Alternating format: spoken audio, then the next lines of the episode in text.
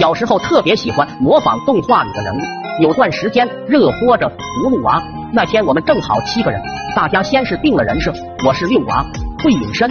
三哥还教了我一段秘语，说念完这段人就真的会消失，别人就看不到了。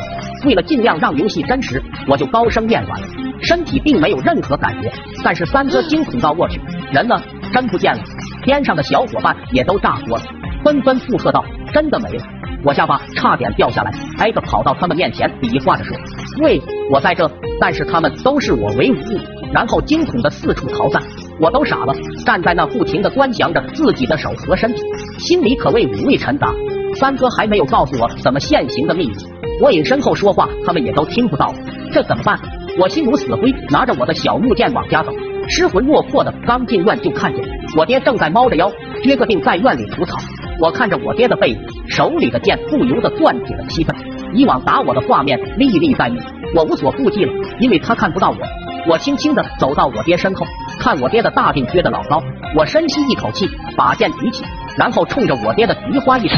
我并没有用力，木剑也没有剑尖，但是前面还是穿透了我爹裤子。我能感觉到我的剑瞬间被夹住了，那也是我第一次看到有人能用脚尖走路。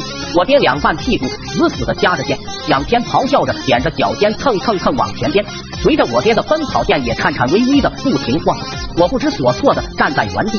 虽说我知道我已经隐身了，但是心里多少有些慌乱。我爹回头望了我一眼，然后跪在地上，手握拳使劲拍打着地，嘴里还不停叨咕着：“兔崽子，你怎么想的？”我心想：完了完了，他能看见我。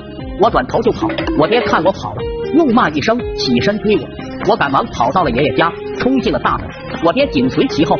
我看到我爷端了一盆水，正往出走，激动之余，我脚下一崴，直接扑倒在地。我爹也没料到我会摔倒，直接绊在了我身上，然后向前扑向我爷。我爷根本来不及反应，就被我爹扑倒在地，盆里的水也全扣在脸上了。我爹赶忙起身去扶我爷。结果让我爷一巴掌呼在了脑袋上，我爷淋的是肥皂水，满脸都是沫子，一张嘴直往外吐泡泡的说：“你说你挺大的人，着什么急啊？裤裆为啥还插把木剑？你要练什么神功？”我爸站那里支吾的说：“这小子拿剑扎我，我今非得让他长长记性。”我爷吹胡子瞪眼吐泡泡道：“你敢动我孙子试试？孙子试试？长能耐了，扎你一下就扎你一下，你挺大的人了，能多疼？”我爹捂着隐隐作痛的菊花，委屈的说道。多疼，要不您也试试？啥都不知道就知道说我。我爷把我护在身后，暴走道：“你还真无法无天了，来，还让我试试？来来来！”我爹听完后，竟然还有跃跃欲试的感觉，但是碍于老爷子的威严，实在不敢上前一步。可我在后面寻思，爷爷这是什么癖好？好奇心油然而生，我忍不住双手护握，食指、中指同时伸出，然后冲着我爷的菊花一捅。之后就在家炕上躺了一个星期，期间我还像傻子似的琢磨为什么我不能隐身了。然后突然想起三哥的密语，重复了几遍后，我忍不住问候了三哥全家。这竟然是我师三国打损子耶！我抖音。